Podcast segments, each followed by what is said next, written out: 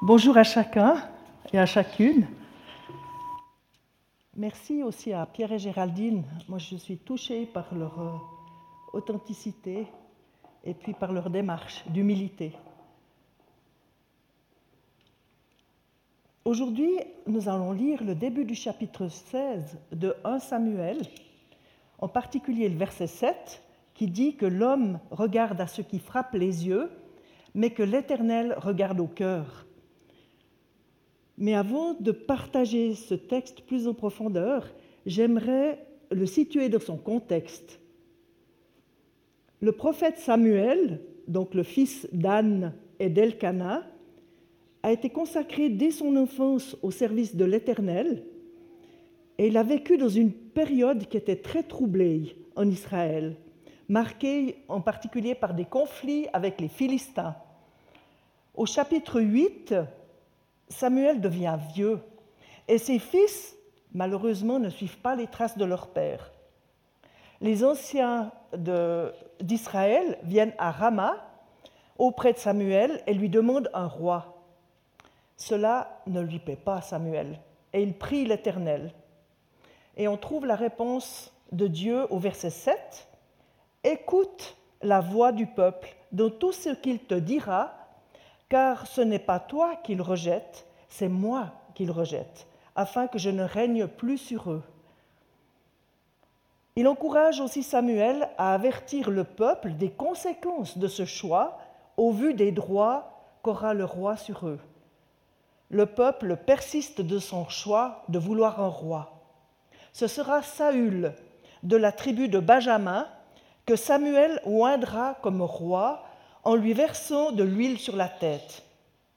Malheureusement, Saül désobéit à Dieu en n'obéissant pas complètement à ce que Dieu lui demande. Il cherche plus son intérêt et à plaire aux hommes.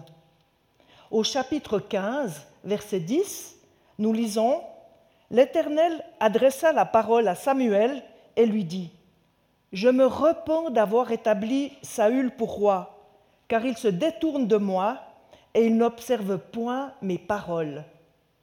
Samuel fut irrité et il cria à l'Éternel toute la nuit. Au verset 23, Samuel, qui a montré à Saül sa désobéissance, lui dit, Puisque tu as rejeté la parole de l'Éternel, il te rejette aussi comme roi. Et c'est là seulement que Saül reconnaît son péché. Il essaye de retenir Samuel et en le faisant, il déchire le pan de son manteau. Au verset 26, Samuel lui dit, L'Éternel déchire aujourd'hui de dessus toi la royauté d'Israël, et il la donne à un autre qui est meilleur que toi. Samuel part ensuite à Rama, Saül à Gibéa, et ils ne se revoient plus. Et on arrive là au chapitre 16, les versets 1 à 13 de 1 Samuel. Je vous propose qu'on les lise ensemble. L'Éternel dit à Samuel, Quand cesseras-tu de pleurer sur Saül? Je l'ai rejeté, afin qu'il ne règne plus sur Israël. Remplis ta corne d'huile et va. Je t'enverrai chez Isaïe, Bethléemite, car j'ai vu parmi ses fils celui que je désire pour roi. Samuel dit, Comment irai-je? Saül l'apprendra et il me tuera. Et l'Éternel dit, Tu emmèneras avec toi une jeunisse et tu diras, Je viens offrir un sacrifice à l'Éternel. Tu inviteras Isaïe au sacrifice. Je te ferai connaître ce que tu dois faire et tu oindras pour moi celui que je te dirai. Samuel fit ce que l'Éternel avait dit, et il alla à Bethléem. Les anciens de la ville accoururent, effrayés, au-devant de lui, et dirent Ton arrivée annonce-t-elle quelque chose d'heureux? Il répondit Oui, je viens pour offrir un sacrifice à l'Éternel. Sanctifiez-vous et venez avec moi au sacrifice. Il fit aussi sanctifier Isaïe et ses fils et les invita au sacrifice. Lorsqu'ils entrèrent, il se dit en voyant Eliab Certainement, loin de l'Éternel, est ici devant lui. Et l'Éternel dit à Samuel, Ne prends point garde à son apparence et à la hauteur de sa taille, car je l'ai rejeté. L'Éternel ne considère pas ce que l'homme considère. L'homme regarde à ce qui frappe les yeux, mais l'Éternel regarde au cœur. Isaïe appela Abinadab et le fit passer devant Samuel. Et Samuel dit, L'Éternel n'a pas non plus choisi celui-ci. Isaïe fit passer Shama, et Samuel dit, L'Éternel n'a pas non plus choisi celui-ci. Isaïe fit passer sept de ses fils devant Samuel. Et Samuel dit à Isaïe, L'Éternel n'a choisi aucun d'eux. Puis Samuel dit à Isaïe, Sont cela tous tes fils? Et il répondit, Il reste encore le plus jeune, mais il fait paître les brebis. Alors Samuel dit à Isaïe, Envoie-le chercher, car nous ne nous placerons pas avant qu'il soit venu ici. Isaïe l'envoya chercher. Or il était blanc, avec de beaux yeux et une belle figure. L'Éternel dit à Samuel, Lève-toi et oins-le, car c'est lui. Samuel prit la corne d'huile et l'oignit au milieu de ses frères. L'Esprit de l'Éternel saisit David, et à partir de ce jour-là et dans la suite, Samuel se leva et s'en alla à Rama.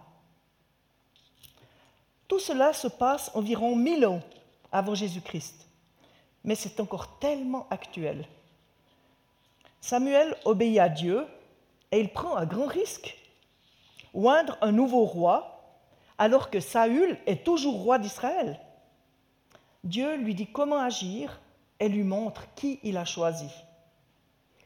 En lisant ce texte, je suis toujours frappé qu'Isaïe y présente à Samuel sept de ses fils, mais il ne juge pas utile de faire venir le petit dernier, David, celui qui garde les brebis. Même Samuel, il est d'abord séduit par Eliab. Mais l'Éternel lui dit que ce n'est pas lui qui l'a choisi, malgré sa belle apparence. Et ainsi de suite pour les six autres. Mais Dieu, lui, il a vu David. Il l'a remarqué à cause de ses qualités de cœur et de son amour profond pour lui, l'Éternel. Sa beauté physique n'est pas un critère pour Dieu. Où se situe la différence entre ce que Dieu considère et ce que nous considérons? J'ai envie de dire, cela tient à la profondeur du regard. Je vous redis le verset 7 du passage que nous venons de lire. L'Éternel ne considère pas ce que l'homme considère. L'homme regarde à ce qui frappe les yeux, mais l'Éternel regarde au cœur. L'être humain, il voit les apparences extérieures, que ce soit le physique, la manière de s'exprimer ou de se mouvoir. Cela nous donne des impressions positives ou négatives qui viennent très rapidement en nous nous aurons alors tendance à admirer ou à rejeter l'autre, selon l'impression qu'il produit en nous. Cela peut nous conduire à une idéalisation excessive, voire parfois une idolâtrie de l'autre. Et on, le remarque particulièrement euh, par rapport à certaines vedettes du sport, du cinéma, de la musique. Je me souviens avoir vu une fois une personne qui avait une grande partie de son appartement qui était consacrée à Johnny Hallyday. Il y avait des trucs de Johnny Hallyday partout. Et c'était comme une idole pour, pour cette personne. Mais ça existe aussi dans nos milieux chrétiens. On peut aussi idéaliser certains leaders, certaines personnes. À l'inverse, ça peut aussi amener du dénigrement, du rejet. Et ça peut même se traduire de manière violente contre l'autre. Mais les apparences sont souvent trompeuses elle ne révèle pas forcément ce qui se passe dans le cœur. Et on peut se poser la question, comment regardons-nous les autres autour de nous? En particulier ceux qui ne nous semblent pas intéressants, pour une raison ou une autre. Et moi, je suis souvent frappée de voir que des personnes agressives, révoltées, ou au contraire effacées, peuvent cacher de profondes blessures que Dieu voit et qu'il voudrait rejoindre. alors que notre attitude serait peut-être de les rejeter parce qu'elles nous, dérangent. Et je pense que là, comme chrétien, on a quelque chose vraiment à, donner. Euh, tant de choses restent aux apparences et, et, il me semble que nous, on est invités toujours plus profondément à voir le cœur. Qu'est-ce qu'il y a au fond du cœur de l'autre? Et quelle est la richesse que Dieu y a déposée? Et ce clivage, basé sur les apparences, il peut être encouragé par nos préjugés, par nos croyances, par nos critères aussi, et les critères de notre société de consommation. Et souvent, ça n'a rien à voir avec la manière dont Dieu perçoit les personnes. Dieu voit ce qui se passe dans le cœur, au plus profond d'elle-même, même au-delà de ce qu'elle pense ou qu'elle réalise. Dieu voit ce qui n'est pas visible au premier abord. Avec lui, on ne peut pas tricher. Il sait tout de nous, ce que nous vivons aussi au plus profond de nous.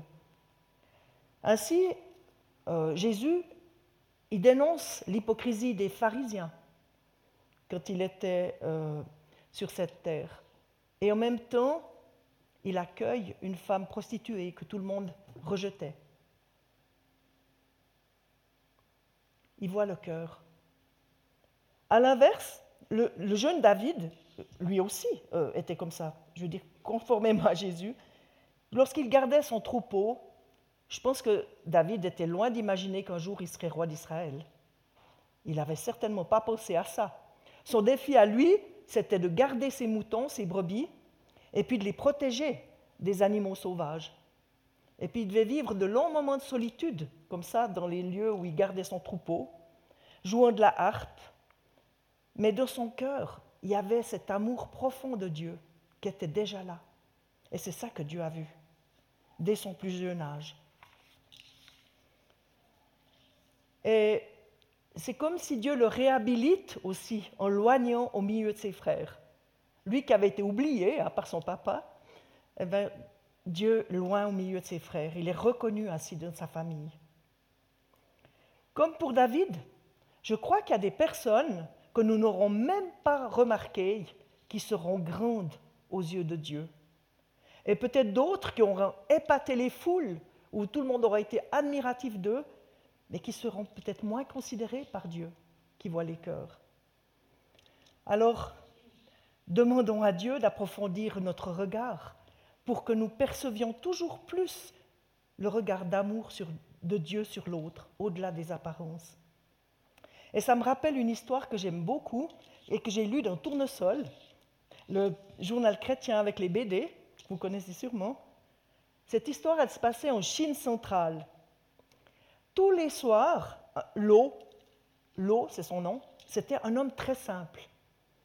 Il montait sur une butte qui, surplombait son village et il priait tous les soirs pour chaque famille du village, comme ça, pour qu'il y ait une protection sur ces gens du village. Et puis les enfants, ils l'ont espionné. Ils se sont dit, mais qu'est-ce qu'il fait tous les soirs là-bas dessus? Et puis ils ont entendu que M. Lowe priait un Dieu qu'ils ne connaissaient pas pour chacun d'eux. Puis ils l'ont dit à leurs parents, et ils ont dit, ouais, Monsieur Lowe, il n'est pas très malin, mais il est quand même sympa de, prier pour euh, chacun. Et puis un soir, Monsieur Lowe n'était pas sur la digue. Alors euh, ils se sont dit, qu'est-ce qui se passe? Il n'est pas là. Ils l'ont cherché et ils l'ont retrouvé qui était mort dans son champ à 51 ans. Et c'était en fait le seul chrétien de toute sa région. Et quelque temps plus tard, il y a une succession de malheurs qui est arrivée dans ce village. Il y a eu un éboulement, il y a eu un, buffle qui s'est emballé, il y a eu des accidents, un incendie. Et les villageois ils se sont réunis, ils se sont dit, mais qu'est-ce qui se passe? Euh, Il n'y a plus rien qui va dans notre village. Et ils ont réalisé que ça avait commencé à la mort de M. Lowe, qui priait plus pour, le, pour eux. Ils se sont dit, mais il prie plus pour nous, mais on ne connaît pas son Dieu.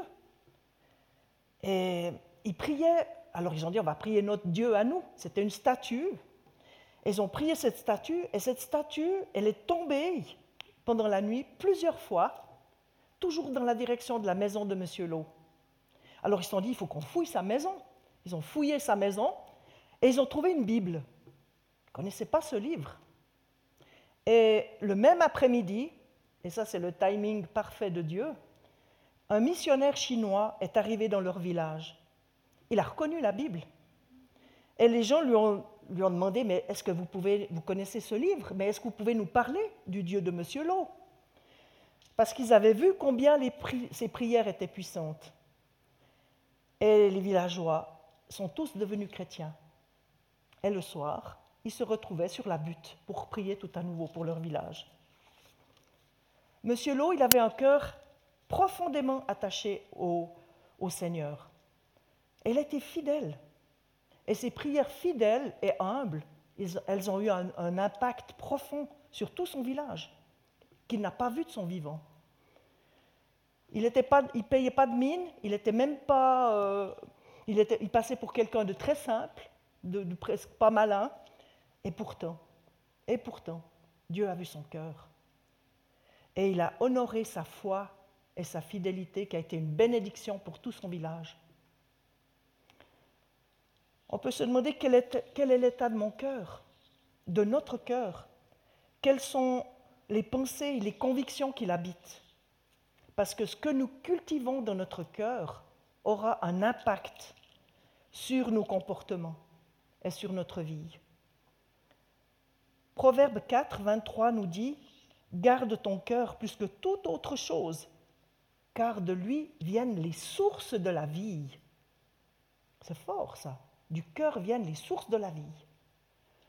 Et il y a deux autres petits textes que j'aimerais vous lire. Jérémie 17, 9 affirme Le cœur est tortueux par-dessus tout, et il est méchant. Qui peut le connaître?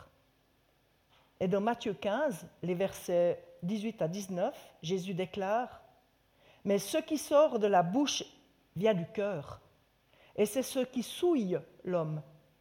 Car c'est du cœur que viennent les mauvaises pensées, les meurtres, les adultères, les débauches, les vols, les, faux témoignages, les calomnies. D'un côté, les sources de vie, et de l'autre, la méchanceté et son cortège de péchés. Le cœur, nos attitudes profondes, ont donc une fonction cachée, mais fondamentale dans notre comportement visible. Tout commence là. Le bien, le mal, la vie ou la mort peuvent s'y côtoyer d'une manière plus ou moins marquée selon ce dont nous nourrissons notre cœur. Je me souviens qu'une fois, il y avait un vieux monsieur qui m'avait demandé euh, qui m'avait dit J'ai deux chiens qui sont nés le même jour. Ils pèsent le même poids à la naissance. Il y en a un blanc et puis il y en a un brun. Dans six mois, lequel sera le plus gros? J'ai dit Je ne sais rien. Et puis il m'a répondu ben, C'est celui qui aurait été le mieux nourri. Et c'est la même chose pour notre cœur. Ce, que, ce dont nous nourrissons notre cœur, c'est ce qui va se développer.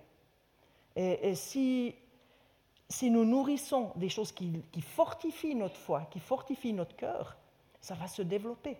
Et, les choses moins bonnes vont, décliner, vont, vont diminuer.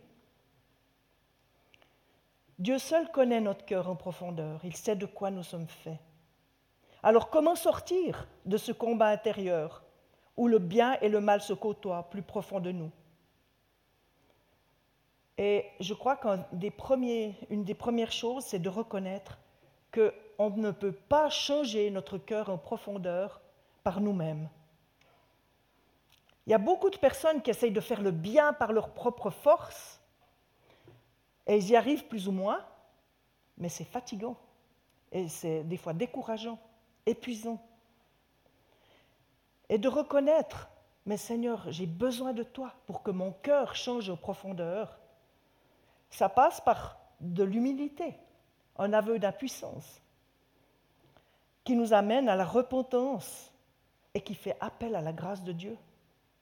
Parce que Dieu, il peut réaliser ce qui est impossible pour nous. Il peut changer nos cœurs.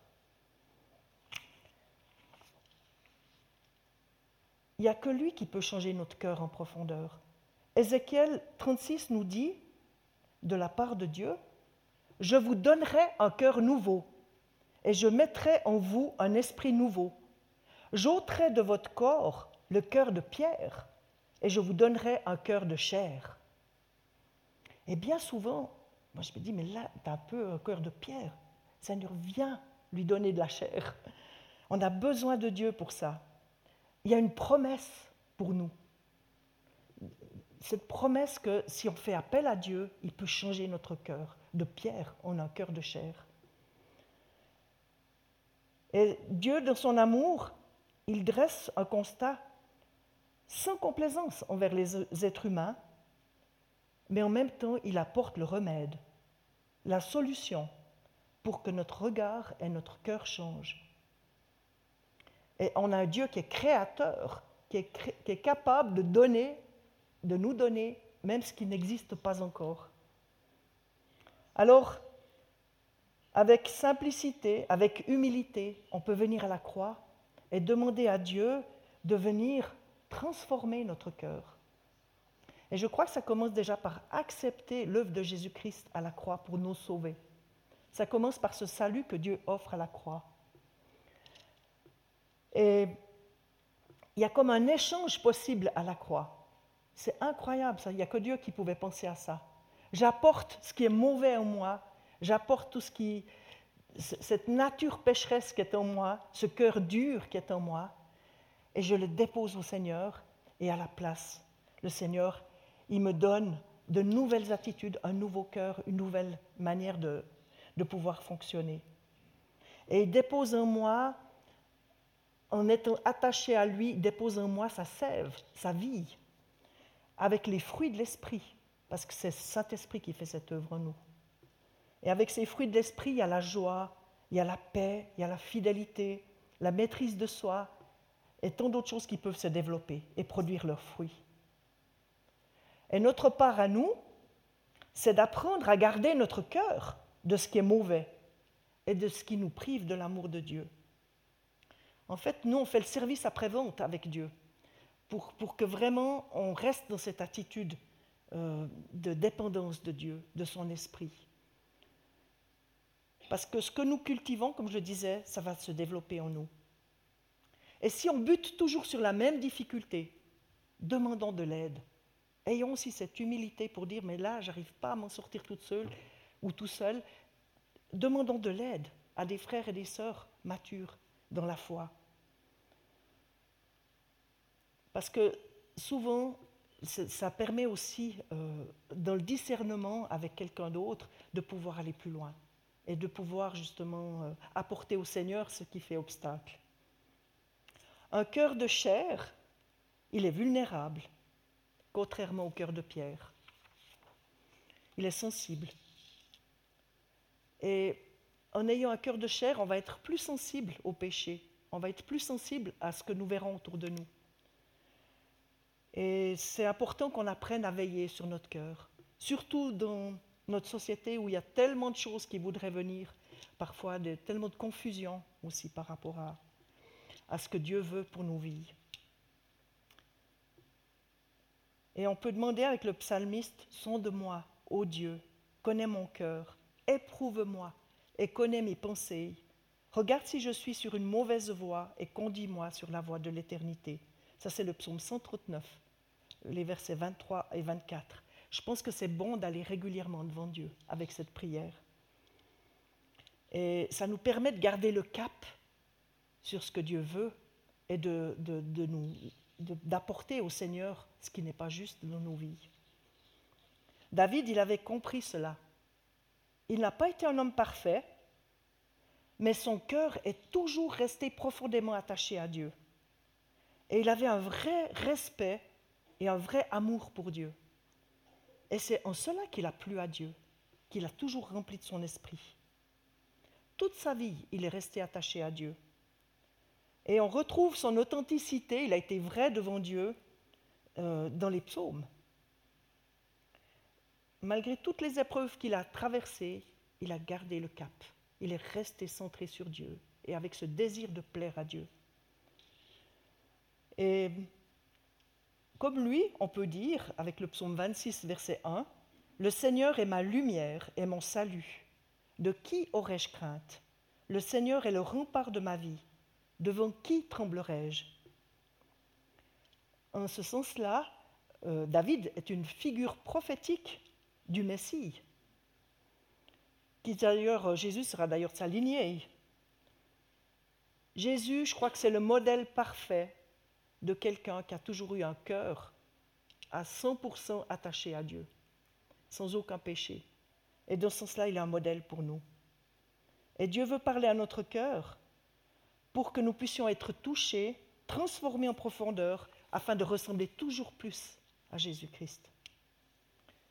Cela va nous amener à des pardons, à des repentances, à garder l'espérance, à être des lumières dans des situations sombres et compliquées, à des gestes d'amour gratuits qui ne seront peut-être vus que par Dieu, mais qui auront une grande valeur à ses yeux.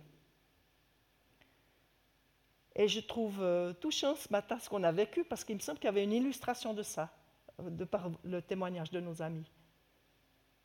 Et Dieu, il regarde notre fidélité plus que nos réussites ou nos échecs apparents. On est dans un monde où c'est beaucoup la réussite qui compte et, ces choses-là. Il faut être performant, il faut être ceci. Mais Dieu, il regarde la fidélité du cœur. Le fait qu'on soit aligné sur lui. Et je crois qu'on a aussi quelque chose là à vivre personnellement, mais aussi à développer communautairement. Et, ce Covid, il ne nous a pas aidés, et d'autres choses aussi certainement, à, garder cette sensibilité aussi du cœur, non seulement euh, envers le Seigneur, mais aussi les uns envers les autres. Et je pense que c'est important qu'on puisse déjà personnellement euh, aller devant le Seigneur en reconnaissant là où nous n'avons peut-être pas su aimer, su avoir ce cœur tel que le Seigneur nous le demande, mais peut-être aussi communautairement aussi, dans un esprit de repentance, en, allant vers le Seigneur. Et puis, ça peut être une force aussi, le, fait d'être ensemble, parce que si on est rempli de l'amour du Seigneur, on ne va pas être dans la concurrence, on va plutôt être dans, le fait d'encourager les autres dans leurs dons, de reconnaître nos erreurs, de soutenir les autres plutôt que de les jalouser. Et de respecter aussi ceux qui sont nos responsables, de prier pour eux, de prendre soin aussi de ceux qui, sont dans le besoin. Et il y a déjà des, signes de ça euh, parmi nous, hein, et je trouve ça vraiment beau. On a un mot, apprendre à être solidaires les uns des autres.